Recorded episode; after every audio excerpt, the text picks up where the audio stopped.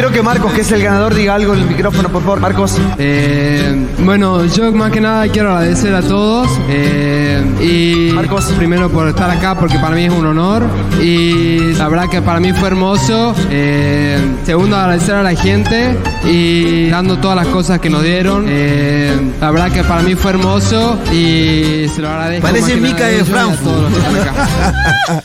Parece Mica de Frankfurt, no, no sé, entiendo cero creo que- No, pero Mika tiene. Tiene más power. Ella escribió sobre las infancias. ¡Wow!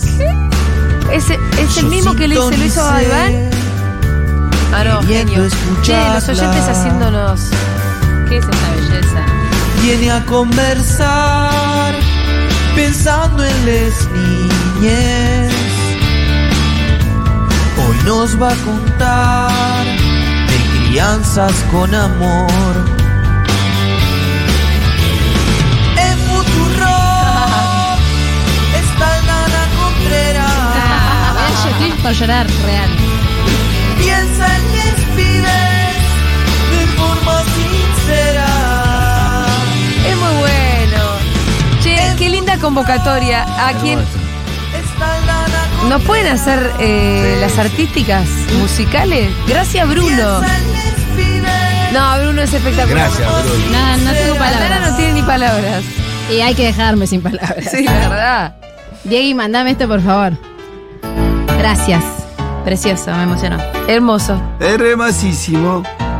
Eh, Aldi, bueno, pasada la emoción de esta hermosa canción que te han hecho para presentarte, hoy vamos a hablar de por qué nos enojamos con el niño. Mira, justo, porque hubo enojo en esta mesa hoy. Sí. Hay enojo, eh, es- se siente el enojo, ¿no? También que, que hay eh, alrededor, entre las personas. Se percibe. Eh, se percibe. Vieron que muchas veces hablamos del enojo de las niñas, como bueno, porque se enojan, cómo se enojan, porque se desbordan, cómo acompañar. Pero hablemos ahora un poquito del enojo de los mapapis, porque si no nos quedamos un poco, un poco cortos, ¿no? Es como, bueno, entiendo que se desborda porque su sistema de co- autocontrol no está desarrollado, pero ¿qué pasa con el enojo que a mí me genera? Entonces, primero vamos a pensar qué es el enojo, muy, muy básico. Es una, una de las emociones necesarias. Vieron que siempre decimos que no hay emociones buenas o malas, una- es una emoción necesaria que nos protege, Sí. que nos permite poner límites, justamente decir, bueno, hasta acá, hasta acá llegaste. Es una emoción que suele aparecer cuando sentimos que hay algo injusto o que se está vulnerando algún derecho nuestro. Eh, y es una emoción que se siente mucho en el cuerpo. Vieron que hay emociones más tímidas. El enojo se siente en el cuerpo porque el cuerpo se tensa, porque te sube la temperatura corporal. ¿Sentís esa de ese fuego interno? Es realmente Sí, te sí. sube Yo la muchas temperatura. veces el lloro de enojo. Bueno, claro, porque, porque te sobrepasa, digamos, la, Sí. la emoción. Eh, te late más fuerte el corazón. Sí, ya hay el- un momento que, hay, que, que, que pasa del enojo como a la furia. Exacto. A la acción. El enojo es una emoción que entra dentro de las emociones de supervivencia, que por lo general está, está como linkeada o con la huida o con el ataque, ¿no? Para poder defenderte. O huís o atacás. Por eso siempre hacer o hablar desde el enojo mm, eh, no está tan bueno, porque por lo general, nada, después lo pensás bien y hubieras hecho otra cosa. Pero es una emoción necesaria, como decía, la idea no es no enojarse, sino empezar a reconocer qué cosas nos enojan y cuándo tiene sentido y cuándo no enojarnos, ¿sí? Así que primero vamos a repasar por qué nos enojamos y después si entra y si no en la que viene, bueno, qué hacer para manejar un poquito mejor esos enojos.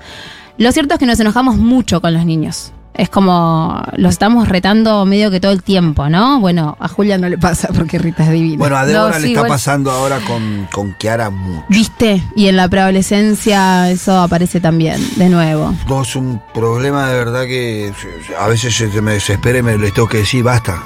Puede estar con las dos juntas. ¿Ah, sí? No, de Porque verdad. Kiara Yo también se con- enoja. Yo estoy con. No, pelean las dos de la Ah. misma manera. Yo estoy con Kiara solo, no pasa nada. Yo estoy con Débora sola, no pasa nada. ¿Estamos los tres juntos? Y cuando Debo está con Kiara sola, ¿está todo bien? También. Y sí, obvio. Entonces el problema es cuando están los tres. Cuando estamos los Siempre. tres, ellas, ellas se matan, se matan, ¿eh? Si matan. Siempre es así, siempre cuando llega el otro es estaba bien hasta que llegaste. Eso Uh. suele pasar, pero porque bueno, ahí se, se configuran como tensiones de tres que el, que el tres nunca, nunca está del todo buena, porque vos sabés con quién te puedes aliar y a quién puedes dejar de No, porque lado. me usa a mí de aliado Bueno, de por ella, eso entonces digo. ter- termino yo a las trompadas con Igual yo sí me enojo con Rita y ella conmigo, ¿eh? Sí, sí, ya sé, pero digo, no es que, no sos una mamá enojada, digo, no es que No, tú- no, no, no. es una emoción tan No que presente estoy quizás caliente. en tu día a día. Pero bueno, ¿por qué nos enojamos? Nos enojamos porque no hacen lo que les pedimos. Esto en la columna de niñofobia, que fueron dos, lo, lo charlamos mucho, esto de creer que un niño que se porta bien es un niño obediente.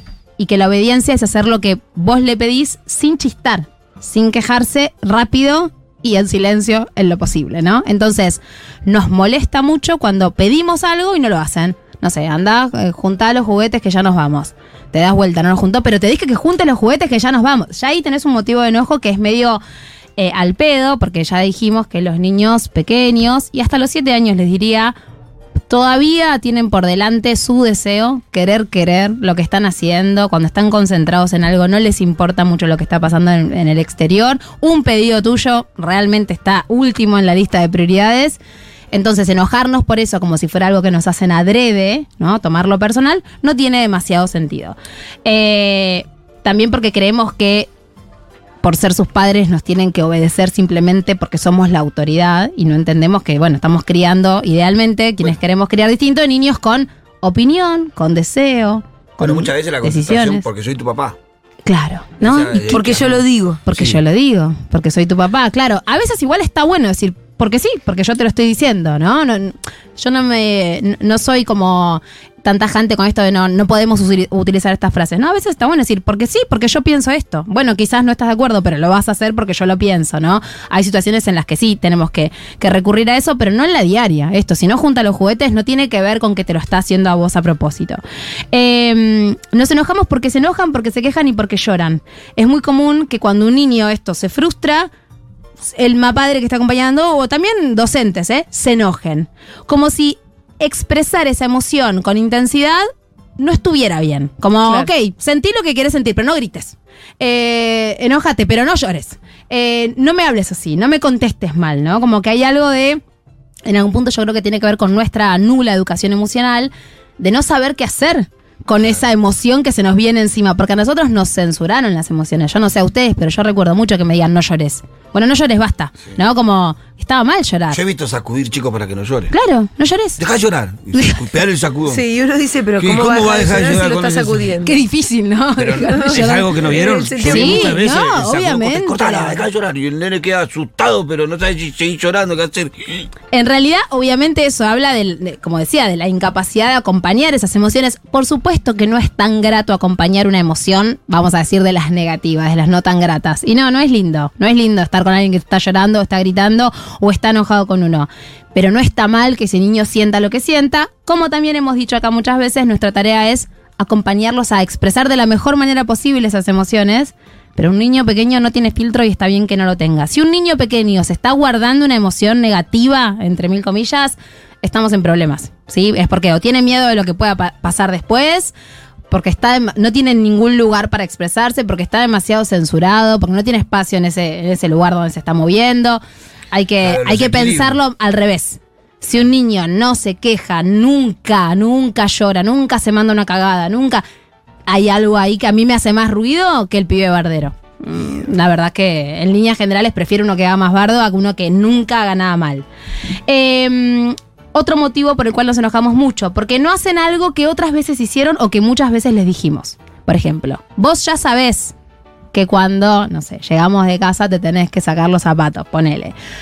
Ya sabés, lo hiciste un montón de veces, hoy no lo haces, eso te indigna muchísimo porque crees estúpidamente Que ya asumió la regla. que ella asumió la regla y que los niños pequeños son iguales todos los días. A vos adulta no sos igual todos los días. Hay días que haces cosas, hay días que no sé, tendrás hábitos que otros días no tenés, hay días que estás de mejor humor, hay días que sos, no sé, más buena onda. Ahora, pero el niño pequeño, una vez que aprendió algo, ya está, esto lo tenés que incorporar para siempre. Es como parte de tu sistema operativo. No podés tener un día en el que te hayas olvidado, en el que no tengas ganas de hacerlo. Un, un mal día. Los niños pequeños también tienen malos días. Y ahora, en esta situación que estamos atravesando, sobre todo quienes estamos preocupados, tristes, ansiosos por lo que vendrá, Transmitimos. los niños pequeños también la están pasando mal. Lo hablamos el otro día con Santi, digo, no están afuera de todo esto. Entonces, ¿por qué no pensar que capaz necesita más paciencia ese día? Capaz necesita que otra vez se le vuelvas a pedir. Y acá a mí me gusta hacer como un ejercicio de, ¿le hablarías así a tu pareja? Che, otra vez dejaste la bacha. Eh, digo, no, probablemente, capaz alguna vez te, te sacás y le hablas un poco así, Y pero probablemente... Débora, Débora me putea mucho. Bueno, pero quizás vos te lo mereces un poquito. ¿Dejar los platos sucios siempre? No, no, no, no, no en los platos. Eh, tengo un quilombo con el dentrífico que, te lo juro, no sé qué me pasa. Lo dejas abierto. No, no me sí, digas que lo agarras de. de- No, lo dejo destapado. Ah, te odio. Y se seca. Y me recontraputea Y siempre. te tenés por que comprar la que, el que viene con tapita.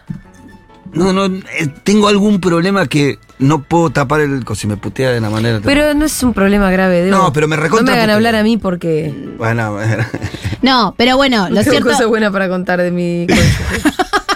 lo cierto es que idealmente no, le, no, no te manejas así siempre con tu pareja. Estás No, enojado un claro, día. no, yo no, no, sé. no es lo- digo, no es lo común, Entiendo lo lo que vas y si lo haces, decís, che, bueno, sí, perdona, exageré. Ahora, con un niño cagarlo un poco a gritos porque dejó algo fuera de lugar o porque dejó algo sucio o porque tiró la tierra de las macetas, no te parece tan mal. Es como buena parte de lo que es criar, ¿no? Eh, esta me gusta porque es una en la que no pensamos por lo general, que es porque sentimos que no nos respetan lo suficiente. Nos toca en el ego. Cuando un niño o niña hace algo que no nos gusta o que le dijimos que no lo haga o que nos parece que está mal o le habla mal a otra persona, sentimos que eso es hacia nosotros, como que nos toca en el ego de a mí, con todo lo que yo hago por vos, con todo lo que yo me esfuerzo, a mí no me vas a respetar. Es como si nos debieran algo, ¿no? Como yo soy consciente, porque aparte de trabajar con infancia, soy mamá de dos niñas, que criar es muy incómodo. Y criar desde el respeto es todavía más incómodo.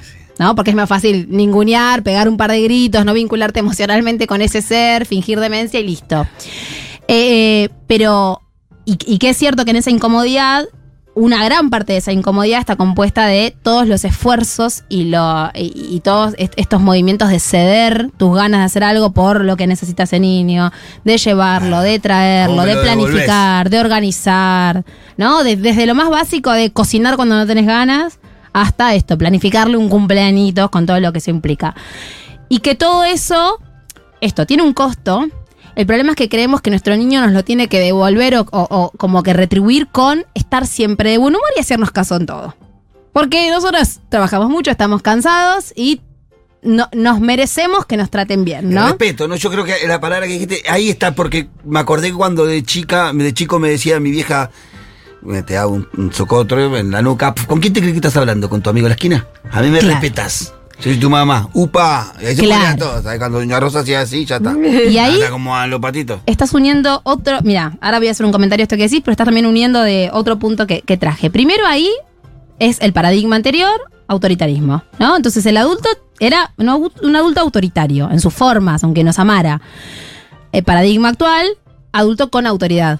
Tenemos la autoridad, pero no somos autoritarios. Entonces, confundimos porque venimos de ahí, y esto es lo, otro que iba a decir, nos enojamos porque venimos de otro paradigma y porque fuimos criados de otra manera y tenemos en nuestro cuerpo el registro de otra manera de ser niños, nos enojamos porque creemos que esa es la manera de educar, ¿no?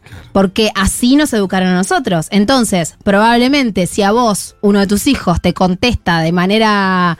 eh, bueno, eh, ¿no? Seguramente te salte ahí. ¿Por qué? Porque tu mamá te decía, esto no te lo permito. ¿Sabes que me, me la banco bastante? Que Débora, Débora se banca menos que yo, yo me la banco bastante. Porque Que te falten el respeto, Sí, digamos, que- entre que- comillas. que- sí, tampoco me, me, me faltan el respeto, no, tampoco me putean, ¿no? Pero, viste, eh, pelotudo, a un pelotudo se le escapa, que Ajá. yo ya decir pelotudo a mi vieja, a mi viejo, ¿sabes qué patada en el No la culo? que me? Sí. Me volaban tres metros una patada en el culo. Y pelotudo me dicen de vez en cuando, o sea, boludo, pa, me la... Sí, bueno, pero quizás hay, hay como una cuestión menos jerárquica, Sí, sí, menos de... igual en mi casa nunca es una casa que no... Ni al perrito se le pegó nunca en la vida. Bueno, es que esto, entender que nos pueden respetar igual, y, y seguramente si hicimos las cosas bien y tenemos un vínculo amoroso y afectivo, nos van a respetar igual y también van a hacer lo que quieren. Y eso está bien. Claro. No, son como dos carriles Así que que, van- no hace falta andar eh, Eso, sopapeándolos. No, ni, ni sopapeándolos, que está mal, eh, esta es, un- es una contravención, eh, ni tampoco esperando que esto, ¿no? Que, que, valo- que, que, a ver, confundir que valoren lo que hacemos con me deben algo. Yo me acuerdo cuando tenía 10 años, tuve la suerte de que una tía abuela mía me regalara el viaje a Disney. eh, y que otra tía abuela, porque era la hermana de esta mujer, le regalara el viaje a mi hermana del medio, a Ileana. Entonces yo tenía 10 y Ileana tenía 15. Y fuimos con mi mamá, que con mucho esfuerzo se había pagado su pasaje. Y estábamos en Disney y yo me quejaba del calor, ¿no? Yo era muy quejosa. Hoy en día me espejo mucho en Nina en algunas cosas. Y yo me quejaba todo el tiempo en Disney. Hay que hacer fila, tenés que esperar. Sí. O sea, estás de mal humor. Tenés 10 años en Disney. Sí, la pasas bien durante los momentos de, de- de atracción. Después, Pero te quejas en los otros momentos. y me acuerdo de no entender el, el enojo de mi mamá. Ahora lo entiendo, mami, te pido perdón. También estaba así en Hollywood. Me reaburría mirando estrellas en el piso. No me interesaba en lo más mínimo. Claro, no entendía el esfuerzo que había sido para mi vieja llevarnos hasta allá, estar ahí, ponerle onda, no trabajar 20 días para que nosotras estemos ahí. No, fíjate que ni siquiera es que habíamos sido toda la familia. Mi vieja fue, fue con nosotras dos para acompañarnos. Y yo estaba claro, yo tenía 10 años, me molestaban las cosas, las expresaba, me quejaba.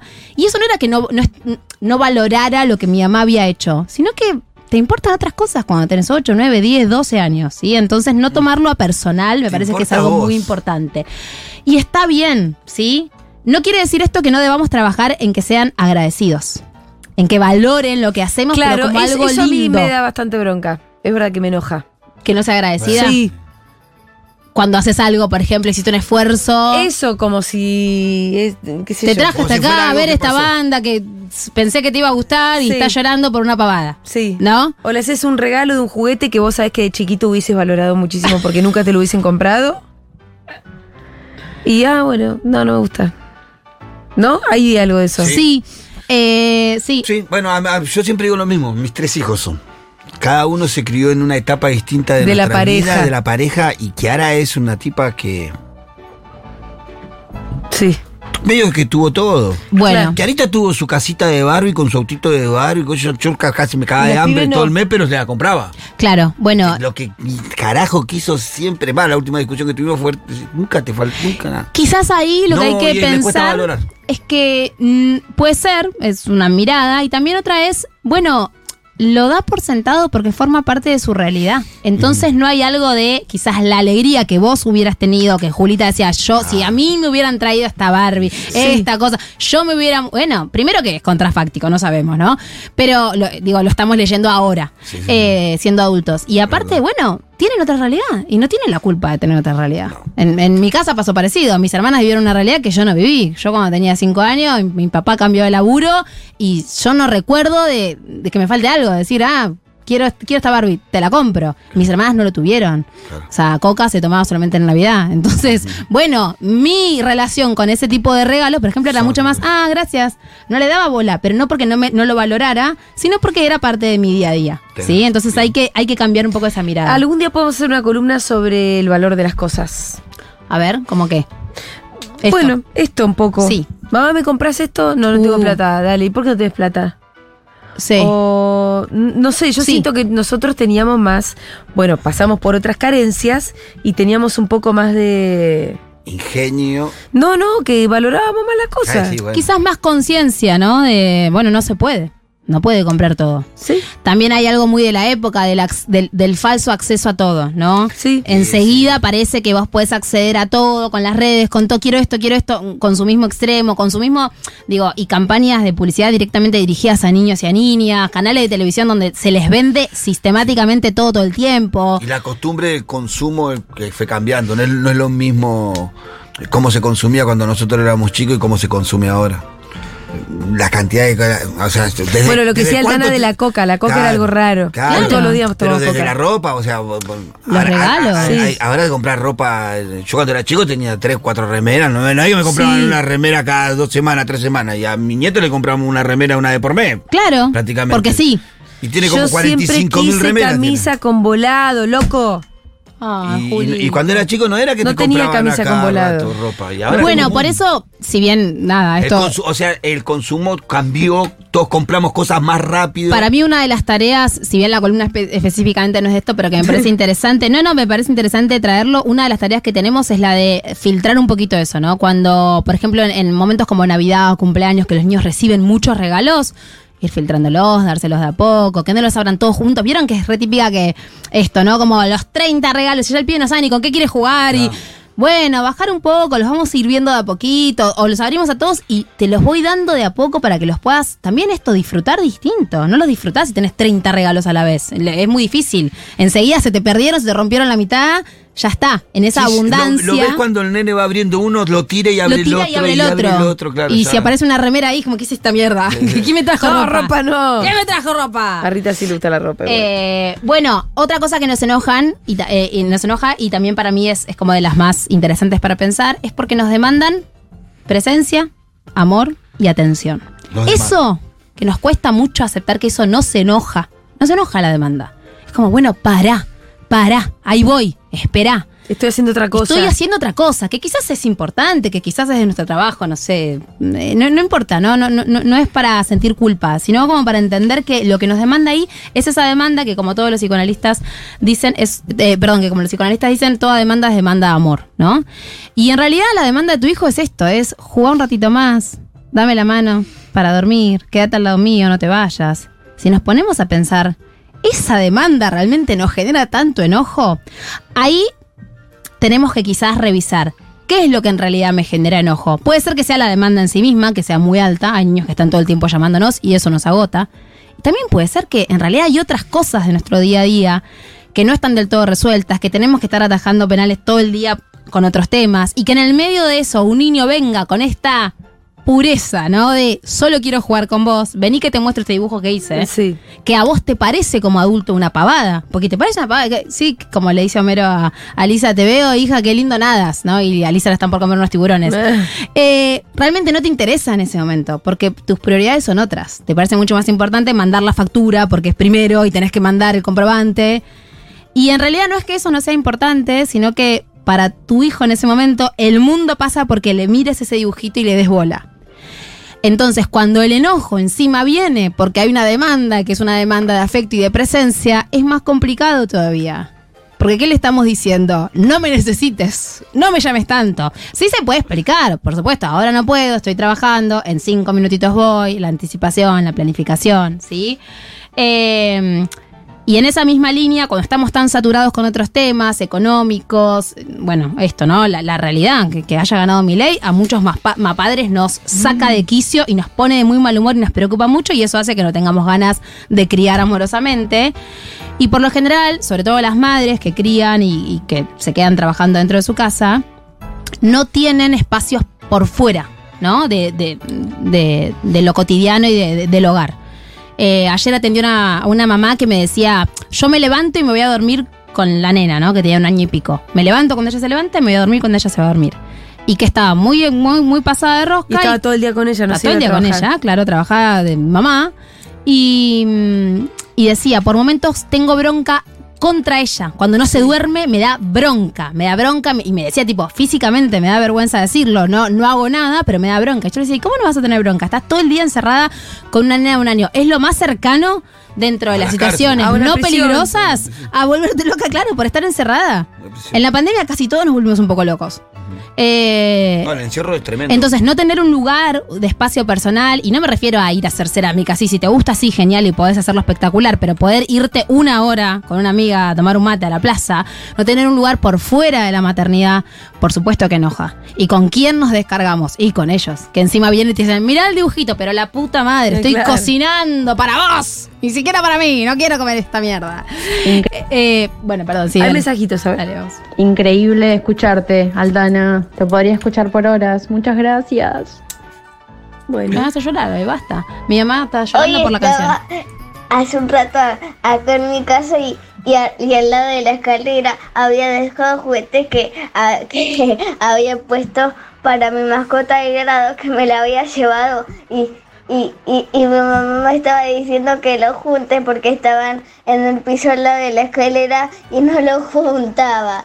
Y te mandaste una cagadita. Ay, claro, porque además, cuando después pensamos por qué nos enojamos, vieron que por lo general cuando pasamos un día de mierda en la paternidad, porque gritamos mucho y nos enojamos, después nos da un poco de culpa. Porque cuando revisamos qué nos enojó, Sí. son este tipo de cosas. Eh, sí. Y después es verdad que al, al ratito te arrepentís y decís, ¿cómo me enojé por eso? Porque te das cuenta que en realidad no era tan grave. Y no, y que eras vos que estabas en una. Y que para cerrar con lo que estaba diciendo al inicio del mecanismo del enojo como emoción saludable que aparece ante una amenaza o ante, o ante algo que realmente nos pone como ahí en, en, en un lugar complejo, ahí decimos, para, ¿es una amenaza para mí? ¿Es algo que realmente modifica mi día que mi hijo tarde más en juntar los juguetes? No. Entonces quizás ese enojo redirijámoslo para otro lado, ¿no? Digo, cuestionemos otras cosas, reclamemos lo que, lo que nos corresponde y no nos dan en otros espacios, tratemos de, sin culpas, digo, cuando nos pasa, nos pasa y pediremos perdón, pero tratemos de redirigir ese enojo y entender que esos pequeños momentos de tu hijo demandándote algo, jugando, dándole más bola a lo que está construyendo con los bloques, que a lo que vos le estás diciendo, se van, se te escapan de la mano y un día tu hijo no juega más con ese juguete, un día tu hijo no te pide más que le mires un dibujo, llega siempre el último día en el que tu hijo o hija te va a pedir que te quedes un ratito más. Va a llegar el día en que te va a decir, "Ah, déjame acá. Y yo camino a la cuadra hasta la escuela. Y ahí vas a, vas a extrañar cuando te demandaban. Es muy cortita la infancia, Sí, como sí, para sí. estar enojándonos tanto, y lo digo y me lo digo, a mí también. Bien, eh, hay algunos mensajes, Aldana. Yo no sé qué hacer. Mi hijo se golpea cuando se enoja, se pega en las piernas o en la cabeza. No entendemos de dónde lo sacó, tiene cuatro años. Bueno, eh, quizás consulta de crianza, puedes hacer una consulta con lazo natal para ver de dónde viene, no, no porque sea algo grave, hay que ver por qué está manifestando de esa manera su enojo. Igualmente es normal que los niños lo pasen por el cuerpo, en líneas generales. Gracias, porque me siento como el orto porque hoy ya no la quería ni ver. Y sí, está bien también poder decirlo y decirle a una amiga, che, no me la banco más hoy a mi hija. Y no decírselo a ella. Prefiero que le mandes un audio Sí, a tu amiga, No, no se lo digan nunca, sí. ¿no? Eh, eh, ¿Qué dice? Uy, qué largo todo esto. Hola, yo tengo una duda. Cuido a una nena de 10 años y me pasa que no valora mucho las cosas. Yo fui criada diferente y de una familia bastante pobre y no sé cómo hacer para que tenga empatía con su mamá que labura como un perro o cosas así. No sé cómo explicarle sin exasperarme personalmente. Es la sobrina de mi cuñado, o sea que es la familia. Ah, es familia. Pero su tía y yo vivimos juntas y somos bastante pobres. La niña tiene madre docente, pero le compran muñecas con todo incluido. Mm, claro. No soy mamá, pero paso todos los días con la niña. Tengo una duda. La madre duerme con ella en la misma cama Oh. y no con su pareja. Bueno. No sabemos cómo decirle con mi cuñada que dije a una nena, que dije a la nena un poco con espacio. Bueno, sí, tiene 10 años. Porque nunca durmió desde que es bebé. Mm, Bueno. Nunca durmió sola desde que es bebé. Si tiene 10 años sí estaría bueno revisar eso, pero en respuesta a lo otro, eh, me parece que explicándole que hay otras realidades, que las cosas de esto tienen un valor, que la gente trabaja para conseguir esto, pero de a poco, digo, no vas a poder pesar más, digo, tu, tu- tu discurso no va a poder pesar más que lo que Ella sucede vive. en la casa, claro. Si en la casa no le fomentan que valore, que agradezca, qué lindo esto. Valorar también es salir y decir, ay, mira qué lindo que está el día, está hermoso, qué bueno que paró de llover. Eso también es valorar, ¿no? Entonces, si en la casa eso no pasa, y bueno, no es tu tarea. Ya tenemos que cerrar. Porque hay un mensaje re interesante. Hola, seguro les tengo una consulta para Aldana. La situación es la siguiente. Mi prima tiene una hija preadolescente que se quiso ir a vivir con el padre. La verdad es que él siempre fue medio ausente y a ella la criamos entre mi prima y yo. Lo que tiene él, que mi prima lamentablemente no tiene, es que él le puede dar una vida más lujosa y por eso la nena se quiso ir. Pidió que la anoten en, en una escuela privada, no le pone límites y cada vez se aleja más. Yo la veo a mi prima constantemente pasar entre la angustia y el enojo con la decisión de la hija. Desde mi lugar tampoco sé cómo acompañar y me tiene muy angustiada. Y no, obviamente, y cómo no va a estar angustiada ella también. Eh, es muy complejo porque está en una, edad, en una edad en la que en la que hay que escucharla y hay que entender que eso no es dirigido hacia la mamá ni por desprecio hacia la mamá por lo que cuentan, sino que es que, bueno, quizás quiere tener acceso a otras cosas. Eh, también es un caso como muy particular y, y recomiendo como consulta para ver cómo acompañar Sí. de la mejor manera, pero en línea general lo que puedo decir es esto, es que la niña no está eligiendo porque quiere más al papá o porque, sino que es un momento en el que todo eso te tienta, el acceso a otras cosas te tienta, eh, hay que ver, ¿no? Que cómo cuadra en la historia de esa niña esto, quiero ir a una escuela privada, quiero... Y bueno, hay que revisar ahí cómo, cómo seguimos para que el vínculo de esa madre y esa niña siga siendo un vínculo bueno. Bueno, hay muchos más mensajitos. Escriban a arroba lazo natal si tienen sus consultas. eh, que va a estar eh, Aldana del otro lado. Así es. Gracias. Bueno, gracias a ustedes. Gracias, Aldi. Adiós.